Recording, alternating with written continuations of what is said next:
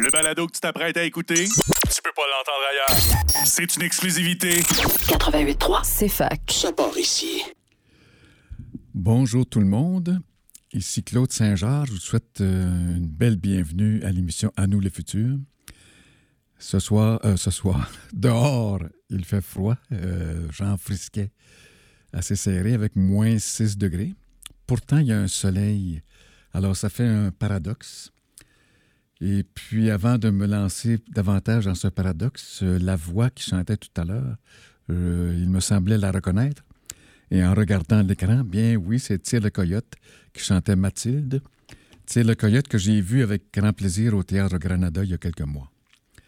Alors, parlant de contraste entre température froide et soleil, ça me fait penser à un autre contraste, c'est-à-dire entre le vieillissement et la santé. Euh, je m'explique. D'abord, je vous parle d'un livre d'Edgar Morin qui s'appelle Encore un moment.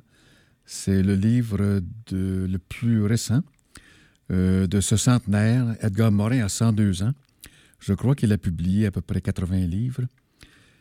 Et euh, il reste incomparablement communicatif et vif, dit le livre.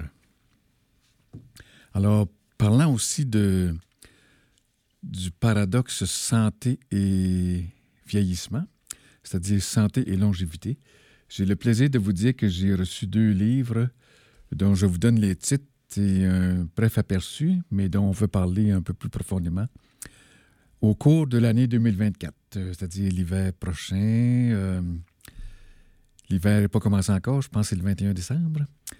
Euh, donc, euh, c'est ça, au cours du deuxième semestre, jusqu'au mois de mai, il va y avoir une émission ou deux sur la question de la longévité qui devrait être accompagnée de la santé. C'est du moins une nouvelle révolution euh, dont parle le docteur Christophe de Jaguer. Je ne sais pas si je le prononce bien, ça s'écrit J-A-E-G-E-R. Euh, ça s'appelle Médecine de la longévité, deux points, une révolution. Et si vivre jusqu'à 5 150 ans en bonne santé devenait la norme. Alors là, il euh, exagère peut-être un peu. Dans son livre, il parle souvent de 20 ou 25 ans de plus qui sont possibles maintenant. Alors, je vous lis un peu Lando, le résumé euh, que fait Lando. Euh, nous pouvons changer notre destin. Il n'y a pas de magie, juste de la science. Est-ce la fin de l'obsolescence programmée de l'être humain? Point d'interrogation. Euh, les sciences de la longévité répondent résolument par l'affirmative.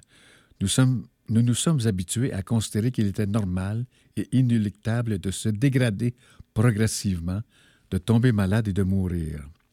Or, depuis 30 ans, grâce à une multitude de découvertes scientifiques, nous pouvons enfin espérer mettre fin à des millénaires de fatalité. Il est désormais possible de créer, dans nos labo- laboratoires de biologie, des lignées de cellules immortelles rajeunir des cellules souches et même des mammi- mammifères. Notre capital santé peut être évalué grâce à des cartographies physiologiques et géré scientifiquement et médicalement pour l'optimiser et le maintenir en forme le plus longtemps possible. Il faut anticiper cette période à venir et apprendre à investir dans notre propre capital santé. Vivre plus que centenaire en bonne santé est réalisable. À vous de décider si vous voulez en être. Et chef faculté de médecine de l'Université de Sherbrooke, est-ce que tu es prête? Est-ce que tu emboîtes le pas? Est-ce que tu vas nous guider? Merci beaucoup. Euh, J'attends une réponse. Il y a un deuxième livre exactement dans le même sens, mais celui-ci est en anglais. C'est du médecin Michael Greger. Euh, bon, je le connais, là. Il a déjà, j'en ai déjà parlé un peu. Il a écrit des livres sur la diète, euh, sur les changements d'alimentation pour guérir 15 maladies chroniques, dit-il. Alors, ce livre-là, ça s'appelle How Not to Age. C'est exactement le même but que l'autre. C'est de concilier euh, le vieillissement et la santé. C'est-à-dire vieillir sans être malade. Euh, donc, euh, il fait une grande différence. Les deux auteurs, d'ailleurs, font une grande différence entre l'âge chronologique et l'âge physiologique, ou qu'on peut appeler aussi l'âge biologique.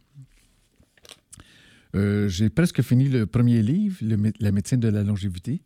Euh, je n'ai pas du tout euh, commencé, à part de seulement regarder superficiellement How Not to Age de Michael Greger, mais je sais déjà que M. Greger, c'est un passionné de l'alimentation. C'est un médecin, mais il est vraiment là,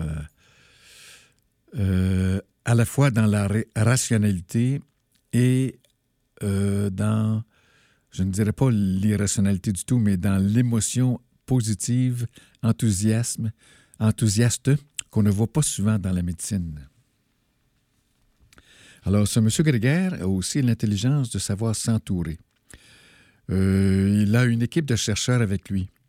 Alors, dans ce livre, qui a 600 pages, au début, le livre avait 1200 pages. Et l'éditeur s'est choqué. Pas question, Michael Greger, tu ne feras pas un livre de 1200 pages. Tu vas te contenter de 600. Et lui, bien, OK, d'accord, je ne peux rien faire, je vais faire un livre de 600.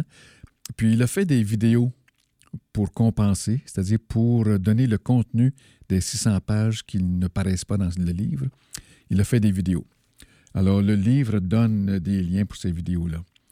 Et puis, euh, ceux qui, la nouvelle génération, n'est-ce pas, qui fonctionne très bien avec des téléphones, vous pouvez mettre votre téléphone et il y a un code QR qui vous amène euh, aux citations et aux vidéos.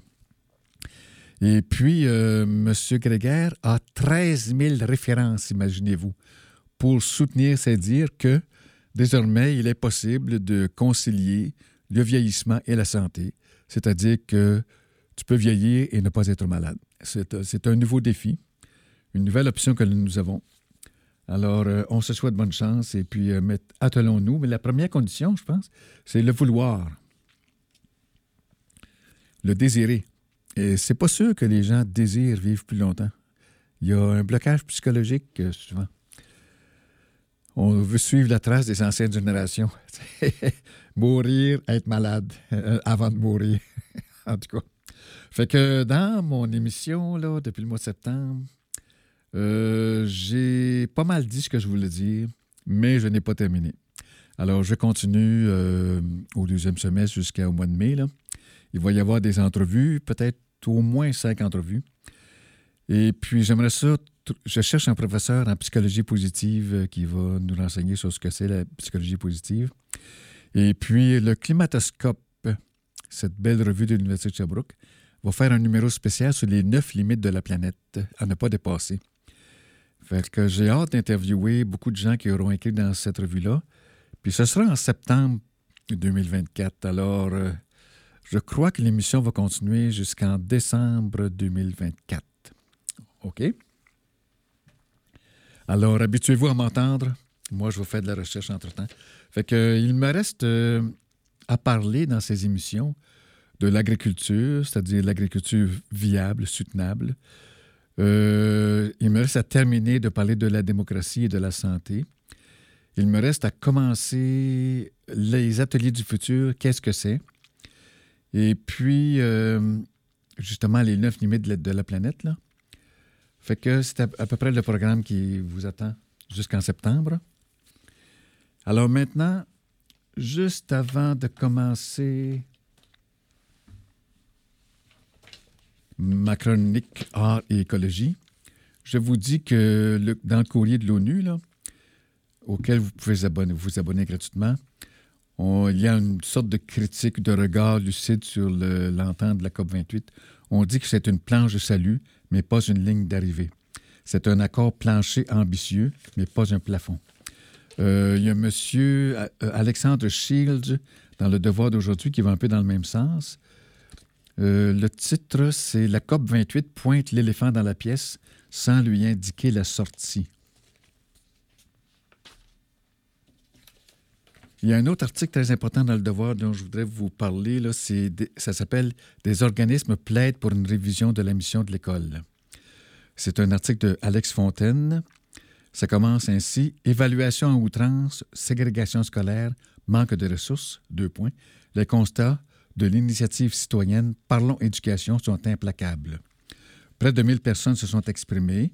Euh, ils se sont exprimés, entre autres, dans 20 villes et Sherbrooke en fait, partie. Il y a 640 jeunes qui se sont exprimés. Puis il y a une synthèse qui a été publiée récemment. Vous pouvez la lire dans le site Internet de Debout pour l'école.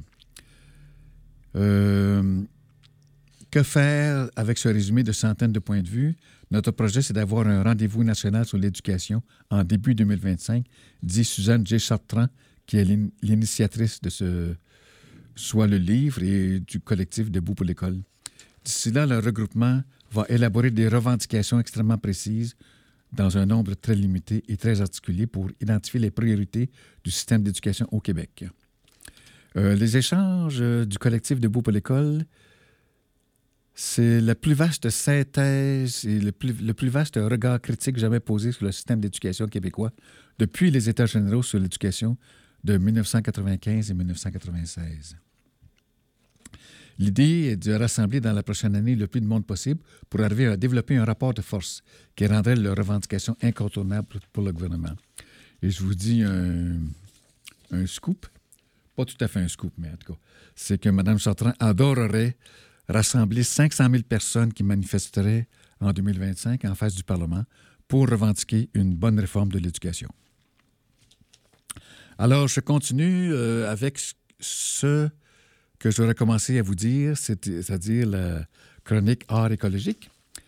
Fait qu'il y a un article dans la presse euh, qui s'appelle Réchauffement climatique quand les aînés désobéissent. Je n'ai pas la date exacte, mais ça fait quelques mois, là et on voit euh, l'actrice Jane Fonda qui manifeste devant le Capitole à Washington en novembre dernier. Dans cet article-là, il est question de Luc Sauvé, qui est un artiste visuel. C'est un enseignant en art retraité qui utilise l'image pour sensibiliser, voir secouer les gens et entamer chez eux une réflexion sur l'environnement. Après avoir réalisé en 2013 une exposition baptisée Les Toits Verts, dans laquelle il s'interrogeait sur l'usage répandu des bardeaux d'asphalte en Amérique du Nord. Il est en train de mettre la touche finale à une exposition future ayant pour thème l'humain au cœur du réchauffement climatique. À partir de photographies traitées à l'ordinateur puis imprimées et collées sur la toile, il a réalisé 17 tableaux qui montrent les interactions de l'humain avec les changements climatiques. Alors, j'ai essayé de rejoindre M. Sauvé, pas encore réussi soit pour une entrevue, soit pour savoir où, on peut voir son exposition. Alors, euh, maintenant, je passe à un autre euh, sujet dans le thème de l'art écologique. Je vais vous parler du livre de Jérôme Sueur, qui s'appelle Histoire naturelle du silence. J'en ai peut-être parlé un peu la dernière fois, euh, la, semaine passée. Mais je vais quand même vous lire quelques passages que je n'ai pas mentionnés, je crois. Bon, euh, il parle de la niche acoustique parce qu'il y a vraiment un vocabulaire acoustique auditif vraiment surprenant. Cette théorie que j'évoquerai à nouveau un peu plus loin stipule que chaque espèce animale qui prend part à un paysage ou à un environnement sonore occupe un espace acoustique d'amplitude, de temps, de fréquence et de phase. Ça, c'est la page 109 et je passe à la page 119. Je suis alors en mission avec Camille Desjonquières, spécialiste de l'acoustique des insectes aquatiques. Je fais par exprès pour vous, euh, amener des belles expressions qu'on ne voit pas normalement dans les livres. C'est des expressions euh, qui découlent de l'aspect auditif de l'humain. Fait qu'on estime que le bruit que le bruit du trafic aérien occupe 75 du paysage sonore à Genève. Et à la page 98, je vous dis ça.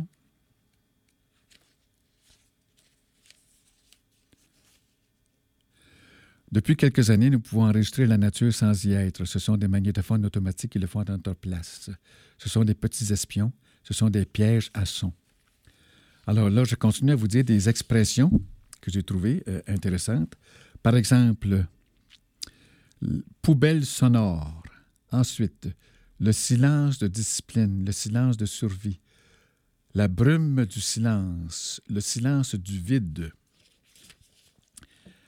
la nature déshabillée des bruits humains, le calme acoustique, l'agonie sonore, pêcher le son, le capharnaüm acoustique, la sonosphère, la saillance sonore, la signature acoustique, la pollution sonore, la protection acoustique, les pièges à son, ça je les ai mentionnés, l'audiophilie, les flèches sonores, les scènes acoustiques, la biophonie, ça c'est les sons du vivant, et la géophonie, c'est les sons du système physique. Alors je vous reviens tantôt et je vous donne une musique euh, pertinente. Was planted in my brain still remains within the sound of silence. In restless dreams I walked alone. Narrow streets of cobblestone.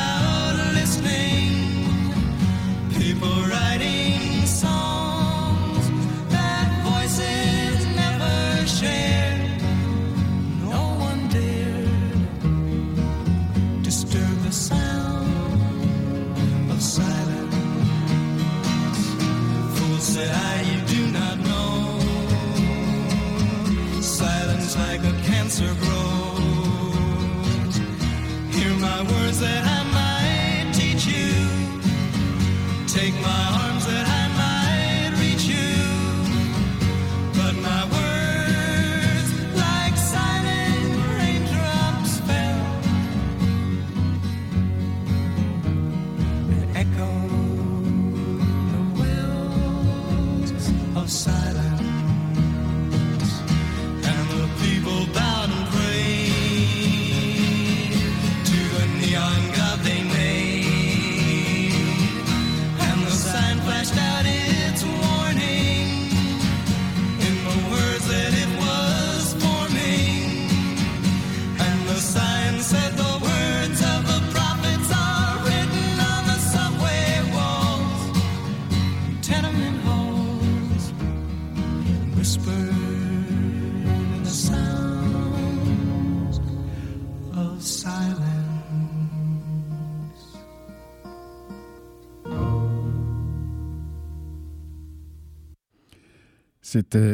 Simon et Garfunkel qui chantaient The Song of Silence pour faire honneur au livre L'histoire naturelle du silence.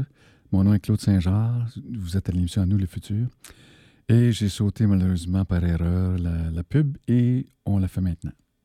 On prend une pause. Faut bien payer le loyer. 88.3. C'est fac. Ça part ici.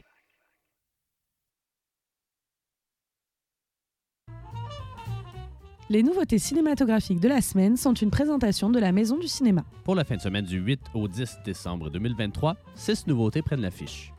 Il y a tout d'abord le nouveau film du réalisateur japonais Hayao Miyazaki, Le garçon et le héron, qui prend l'affiche. Le légendaire réalisateur japonais sort de sa retraite dix ans après son dernier film, Le vent se lève. Il s'agit du plus récent film des studios Ghibli. Le nouveau film du réalisateur et acteur Bradley Cooper, Maestro, prend également l'affiche. Cette biographie s'intéresse au légendaire compositeur Leonard Bernstein.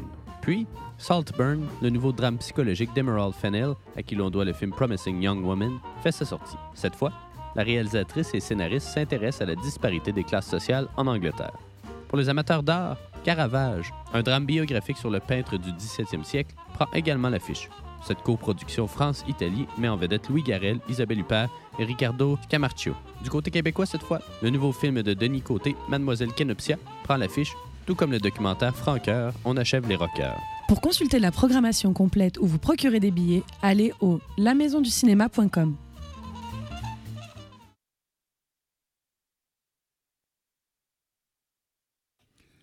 Rebonjour, ici Claude à, à, Nous le Futur.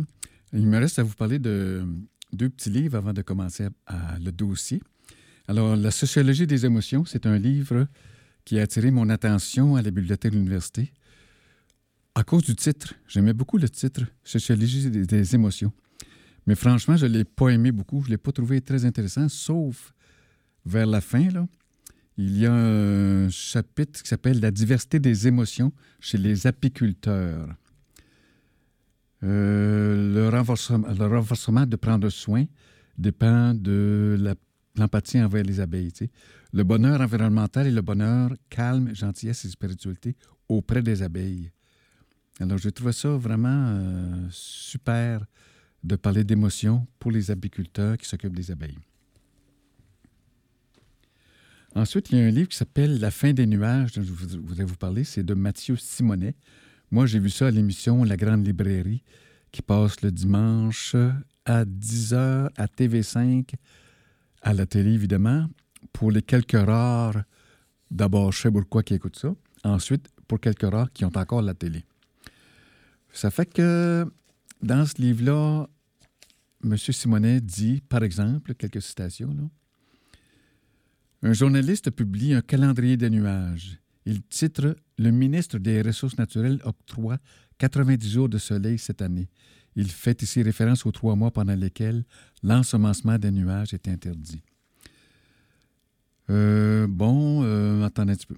Le ministre des Ressources naturelles, qui est féru d'innovation, finit par accepter d'encadrer l'ensemencement des nuages sur une partie du territoire. Cette décision rend furieuse la société Weather Engineering Corporation, en charge de l'ensemencement des nuages. Celle-ci vient en effet de perdre plus de 25% de son chiffre d'affaires.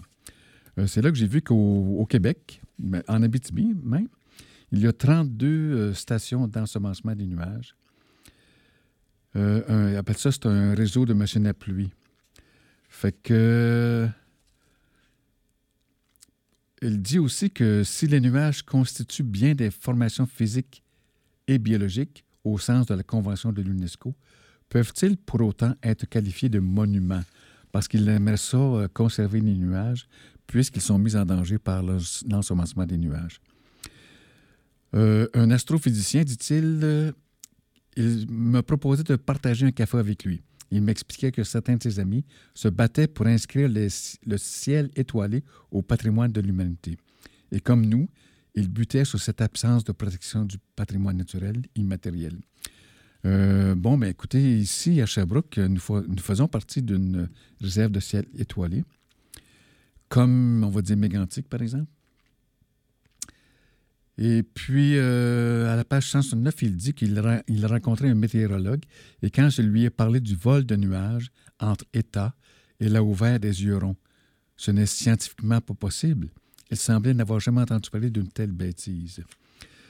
Et je voudrais vous aviser que l'UNESCO vise un objectif atteignable, c'est la Journée internationale des nuages. Donc, je vous annonce que c'est le 29 mars, la Journée internationale des nuages. Et l'auteur, M. Simonet, dit Si vous êtes un enfant ou un adulte, vous êtes invité le 29 mars prochain à vous allonger sur l'herbe, à observer le ciel et à écrire ce que vous voyez. Donc, c'est un livre très intéressant. Euh, je vous lis l'endo aussi. Peut-on contrôler la pluie? La pluie. C'est la question que se posait chaque année Mathieu Simonet et son amoureux Benoît, organisa- organisateur d'un festival de musique en plein air. La veille de l'ouverture, il scrutait la météo dans l'espoir d'y voir annoncer un ciel sans nuages.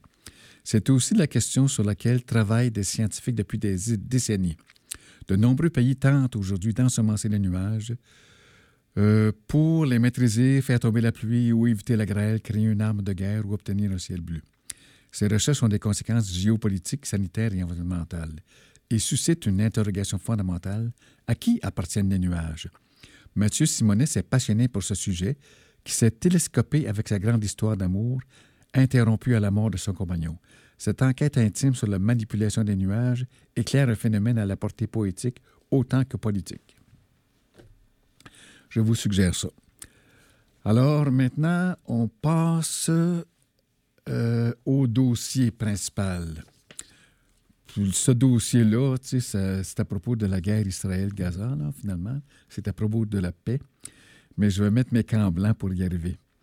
Alors, je commence par euh, Robert J. Lifton, qui est un psychiatre bien connu de tous les gens qui euh, avaient peur de la guerre nucléaire.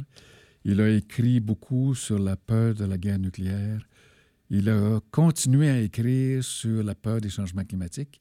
Et actuellement, il réécrit sur la peur de la guerre Ukraine et Russie. Et puis son mot fétiche, le mot qu'il euh, décrit énormément dans plusieurs livres, en anglais, c'est psychic numbing. Donc, numbing, c'est être un homme, c'est être engourdi. Psychic, c'est psychique. Il parle de l'engourdissement psychique. Autrement dit, c'est une sorte de négation de la réalité parce qu'on en a trop peur. Euh, on niait la peur de la guerre nucléaire ou de la guerre nucléaire par peur, puis oh, finalement, les médecins, pour la responsabilité sociale, se, se sont mis de l'avant pour parler de cette peur-là. Euh, et c'est Hélène Caldicott, la médecin, là, qui a été la première à parler de ça. Et puis, euh, j'ai traduit en, vers 1986 un document, c'était sur le passage de l'ère industrielle à l'ère des communications. Ça a été publié dans la revue Idées et articles alternatifs qui n'existe plus, puis dans le livre Alternative d'ici d'ailleurs, qu'on ne trouve presque nulle part, sauf à la Bibliothèque nationale du Québec. Et puis, il y avait 2000 signatures de gens qui étaient d'accord avec ça. C'était un consensus sur pourquoi et comment faire le passage de l'ère industrielle à l'ère des communications, qu'aujourd'hui, on pourrait nommer ère de la conscience. Et euh, ce passage-là, ça prend quelques décennies, alors que les passages antérieurs dans d'autres transitions ont pris euh, des millénaires ou un peu plus rapidement des centenaires. Fait que, donc, il y a eu 2000 euh, signatures et moi, je l'ai signé. Puis, euh, ma signature a été retenue parce que j'avais marqué, on, on, nous demandait quel rôle on jouait. J'avais marqué cuisinier parce que je l'ai déjà été pour le vrai. Et puis, euh, il y a Willis Harman qui a signé aussi, et Hazel Henderson. Alors, et puis Fridtjof Capra, c'est quelqu'un que j'ai déjà interviewé aussi, qui a écrit, c'est un États-Unien qui a écrit sur les changements de paradigme.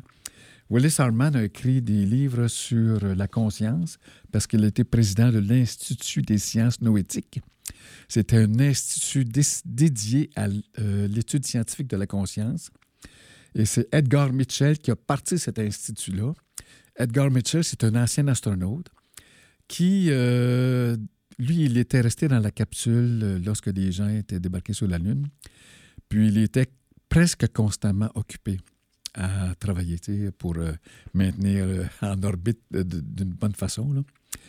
Et il a eu peut-être à un moment donné une dizaine de secondes de temps libre puis là, il a observé le ciel par le hublot, le cosmos. il a éprouvé euh, une conscience cosmique instantanée, dit-il. Et dès son retour sur Terre, c'est là qu'il a parti l'Institut des sciences noétiques pour faire une étude de, scientifique de la conscience. Alors, Willis Harman a été président de cet institut-là. Puis j'ai actuellement un livre entre les mains qui s'appelle Une nouvelle vision de la conscience transforme le monde. Je l'ai cherché à la bibliothèque de, l'Université de Sherbrooke et à celle de la ville de Sherbrooke, il est absent. Il n'est pas là, malheureusement. Et puis, euh, c'est aux éditions Ariane. Par ailleurs, je pense qu'il y a un livre de Willis Harman, un autre livre à l'université, soit de Sherbrooke et, euh, ou à la bibliothèque de la ville. Là?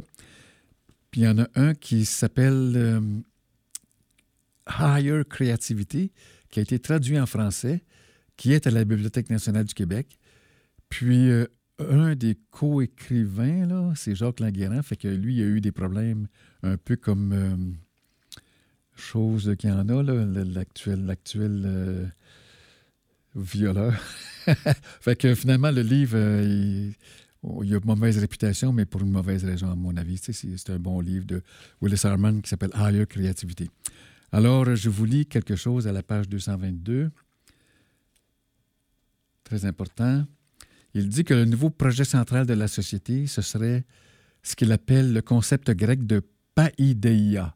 C'est, dans la société de connaissance grecque.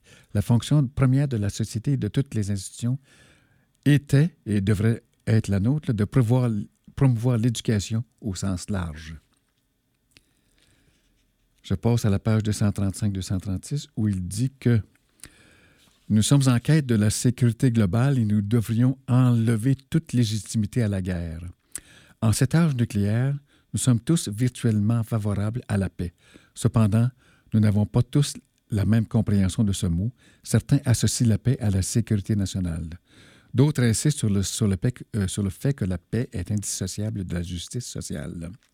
D'autres louent l'effet dissuasif des armes nucléaires, ce qui nous ont permis de préserver la paix durant 50 ans. Alors, quelle que soit la façon choisie par la communauté mondiale pour aborder le problème de la paix, ou plus spécifiquement la prévention d'une guerre nucléaire, cette tâche doit être effectuée avec 100% de fiabilité. Rien de moins ne saurait suffire car le monde ne peut se permettre une guerre nucléaire. Euh, la page suivante.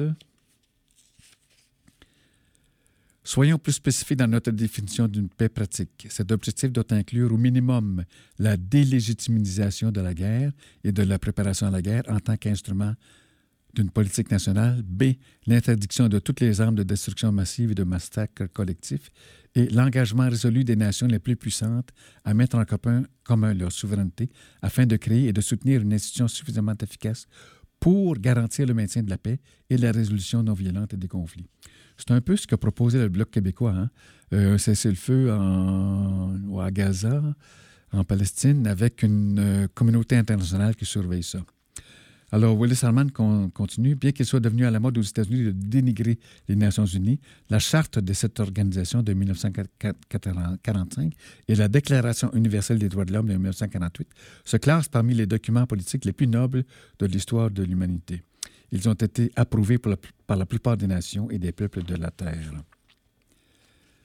Finalement, là, finalement, je finis avec ça.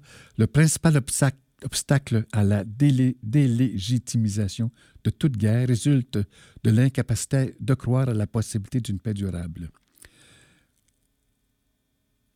Précédemment, nous avons mentionné le fait que nos perceptions, nos valeurs, nos motivations et nos comportements sont façonnés par des croyances en partie inconscientes, comme celle alléguant que fondamentalement, nous vivons dans un monde de pénurie ou que les gens de couleur sont des étrangers.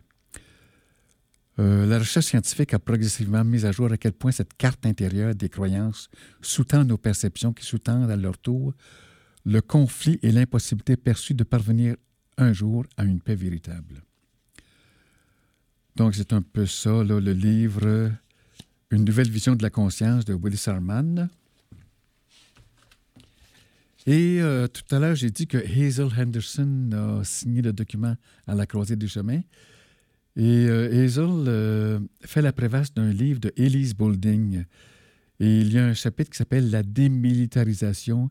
C'est le défi le plus grand pour les États et la société civile. Et je voudrais vous parler d'un livre qui s'appelle No Immediate Danger, Prognosis for a Radioactive Earth. Vous avez cette traduction euh, à la bibliothèque de, de la ville. C'est de Rosalie Bertel. Ça s'appelle Sans danger immédiat. Euh, vous savez, l'armée disait euh, qu'il n'y a pas de danger. La, radiation de petite quantité n'a aucun danger. Elle, Mme Bertel, c'est une mathématicienne. Elle a prouvé que, en effet, il y a beaucoup de danger à la radiation, même si elle est minime, parce qu'elle s'accroît. Alors, elle a démontré qu'il y a eu euh, 16 millions de victimes suite aux 2000 essais de bombes nucléaires dans l'atmosphère, et ça fait 150 millions de tonnes de déchets radioactifs qui descendent lentement. Il y a moyen de s'en protéger avec euh, certains aliments comme les algues ou le riz brun complet, mais néanmoins, euh, 16 millions de victimes. Alors, les victimes, ce ne sont pas tous des morts. Il y a des handicapés physiques, là. Mais euh, l'armée qui disait qu'il n'y a aucun danger, Mme Bertel a montré que non, non, non, non, il y a danger. Il y a 16 millions de victimes.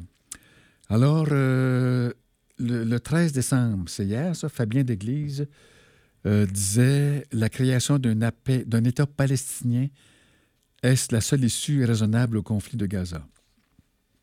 C'est dans le devoir.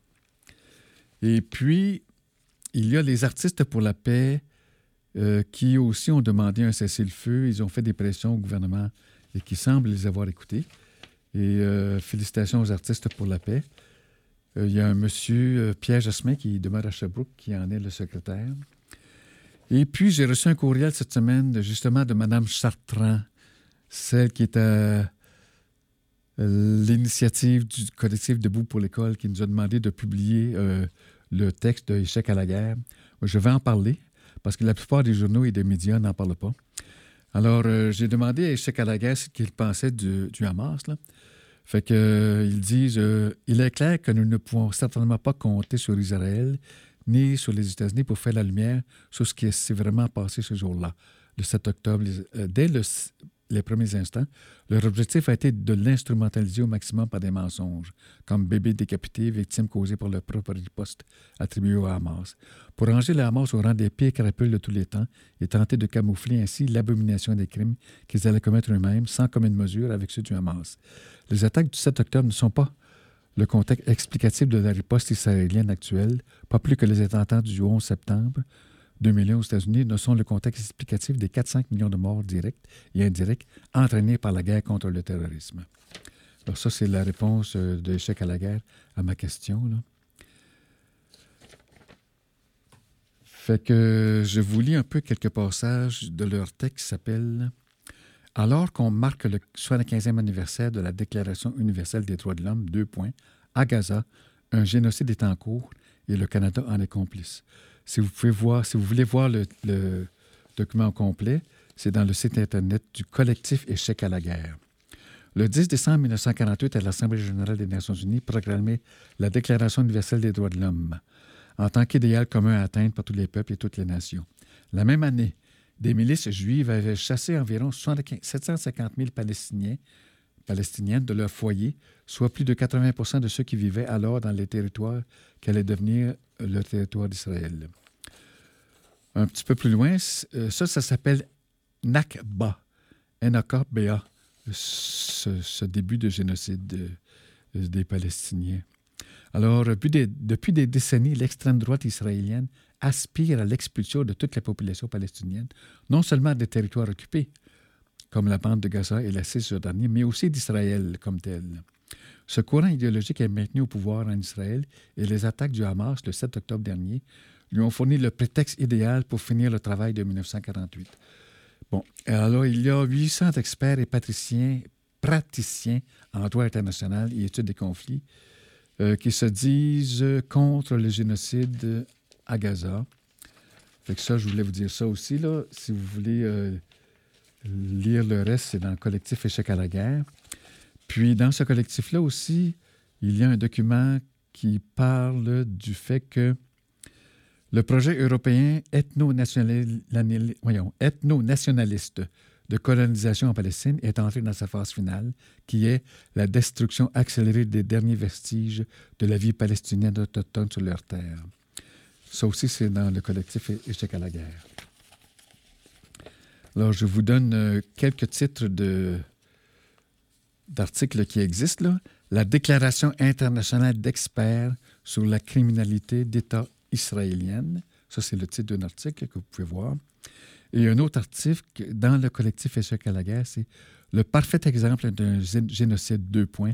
Raz Segal, R-A-Z-C-E-G-A-L, spécialiste israélien de l'Holocauste, dénonce l'assaut d'Israël sur Gaza. J'ai entendu deux jeunes filles tout à l'heure qui travaillent, euh, qui font du bénévolat dans cette radio, qui vont interviewer un professeur de politique sur ce sujet. Alors, soyez à l'écoute. On revient bientôt. Les vraies affaires, bien, c'est l'émission À nous le futur avec Claude Saint-Jean ici. Euh, là, j'ai commencé un peu à l'envers l'émission parce que je voulais, euh, je voulais absolument vous dire ce que je voulais vous dire.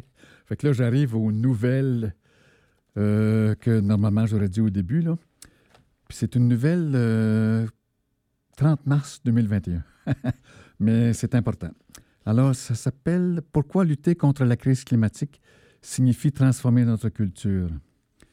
Il s'agit de Sally Weintraub, W-E-I-N-T-R-O-B-E, qui est psychanalyste et membre de l'Institut de psychanalyse de Londres, qui considère qu'une compréhension de la psychologie humaine est essentielle pour comprendre la crise climatique. Elle dit que nous avons besoin d'une culture de soins qui libère le meilleur de l'humanité. Et elle dit que nous avons besoin de personnes, que les personnes dont l'avenir n'est pas en jeu se mobilisent à nos côtés. Ce sont les personnes âgées, la génération de nos parents et de Wentrobe, qui contrôlent désormais la plupart de nos systèmes politiques et économiques. Et si nous voulons éviter de- des niveaux dangereux de réchauffement, nous avons besoin qu'ils exploitent leur pouvoir en tant que membres de la communauté, employés, retraités, dirigeants publics, pour accélérer, accélérer la transition vers l'abandon des combustibles fossiles. Le livre de Wentrobe contribue à défendre leur action d'un vieux à l'autre, entre guillemets, en mettant nos rouages mentaux en mouvement et en nous incitant à commencer à avoir des relations différentes les uns avec les autres et avec la planète, en cultivant une culture alternative du soin.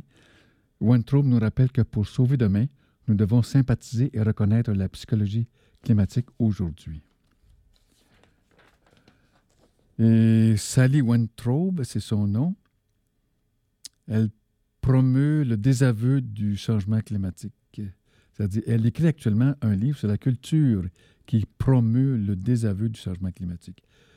Elle dit que mon travail actuel porte sur le rôle que joue notre culture dans la formation du désaveu à l'égard du changement climatique.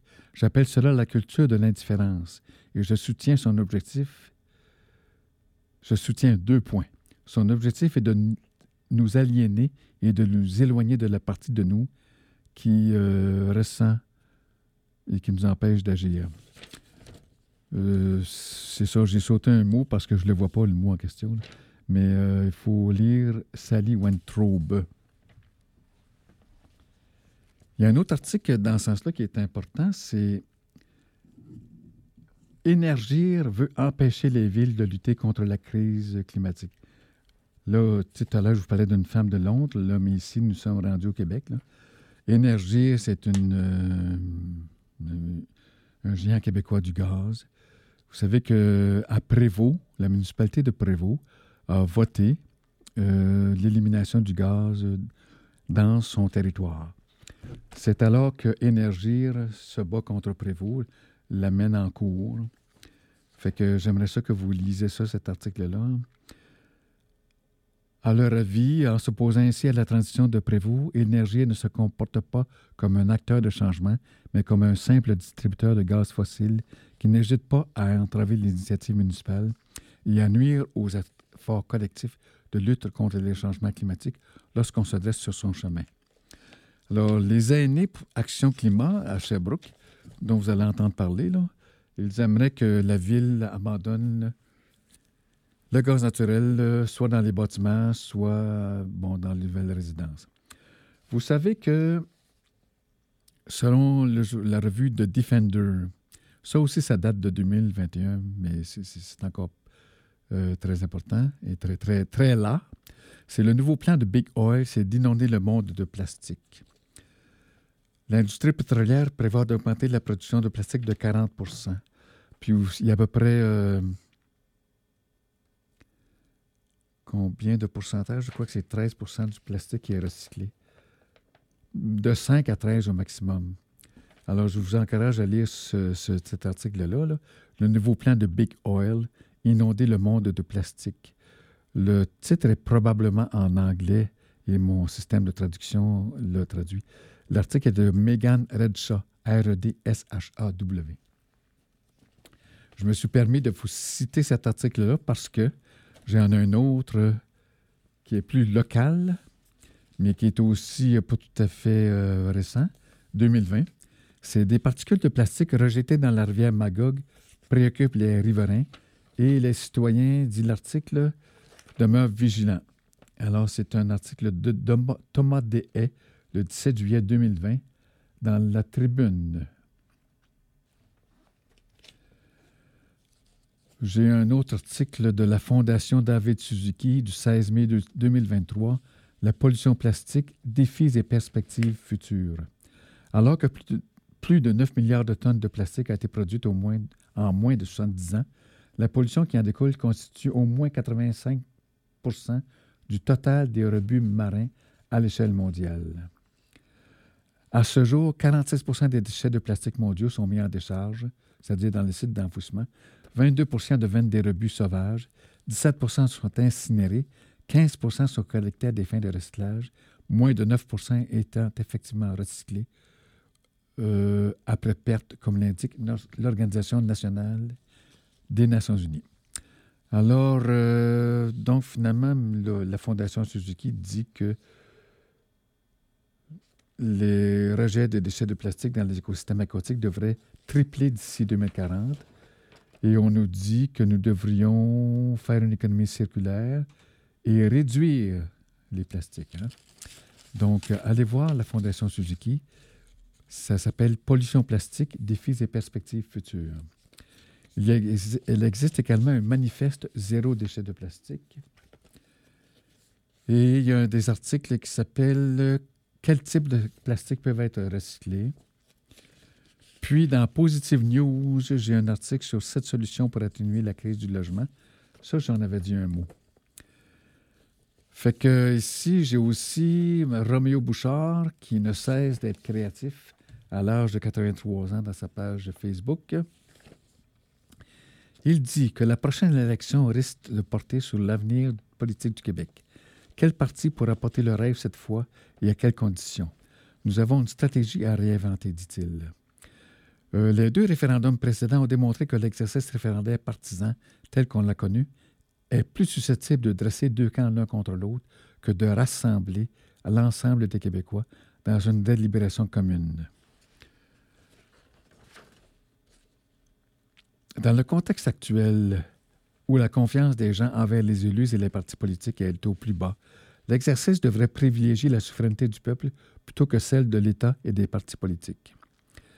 Si je n'ai pas le temps de tout lire, euh, c'est la chronique de Roméo Bouchard dans le journal de Kamouraska qui s'appelle Le Placoteux.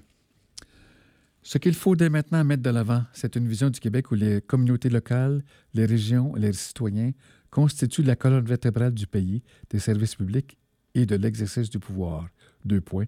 Un Québec décentralisé où l'État joue un rôle rassembleur plus, que contrôleur, une démocratie territoriale où les communautés locales et régionales sont dotées de gouvernements autonomes, une démocratie où les citoyens et non les partis politiques exercent le pouvoir, une citoyenneté québécoise qui agit comme ciment de la nation et de ses diverses composantes, incluant les Premières Nations, traitées comme nations autonomes. L'autre dimension essentielle de ce projet québécois devrait être la transition écologique à effectuer dans l'utilisation des ressources, la production des biens nécessaires, l'aménagement du du territoire et l'autonomie des communautés, c'est-à-dire une profonde remise en cause de nos dogmes de libre-échange, de centralisation, d'aménagement et d'urbanisme, de transport et de consommation. Constituer le Québec. En fait, l'exercice collectif qui pourrait mieux permettre cette refonda- refondation du Québec sur le peuple québécois dans son ensemble, c'est ce qu'on appelle un exercice constituant, soit la convocation d'une assemblée constituante citoyenne, représentative et non partisane, mandatée pour doter le Québec d'une constitution moderne. Dans le cas du Québec, il s'agirait d'une première, car on n'a jamais demandé au peuple québécois de constituer le Québec, de définir ce qu'il est et la façon dont il veut se gouverner et se diriger. Un, réfé- un référendum portant sur une constitution ainsi écrite aurait un effet de cohésion sans précédent et une légitimité incontestable face à Ottawa. Le temps presse. Il faut dépasser les luttes terre-à-terre, sectaires et partisanes qui nous accaparent trop facilement et penser à notre avenir comme peuple, comme nation, comme État et comme citoyen de cette planète. Alors, euh, il nous restera à parler de santé, de transition écologique, de réparer la terre, d'ateliers du futur, d'agriculture viable, de plaidoyer pour le vivant en 2024. Et puis, il me reste à vous dire que la COP28, c'est une fourberie à Dubaï.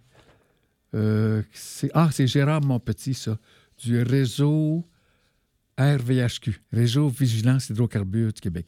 Fait que euh, vous pouvez lire ça de lui. c'est intéressant. Il écrit très bien. Fait que je voudrais aussi vous mentionner l'existence du livre Manuel d'histoire du futur.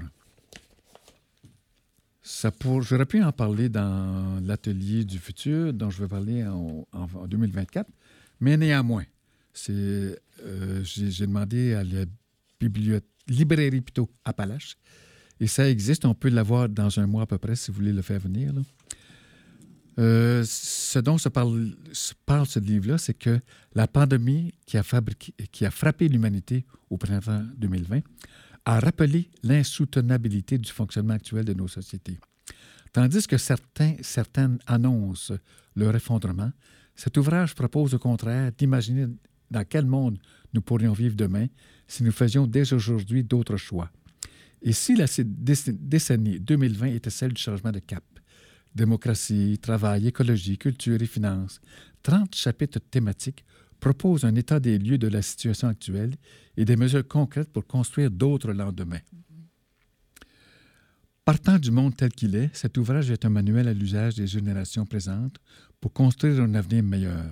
S'appuyant sur les propositions de nombreuses organisations, il est un outil de débat citoyen, d'éducation populaire et d'imagination collective pour inventer ensemble le futur souhaitable pour nos sociétés et pour la planète.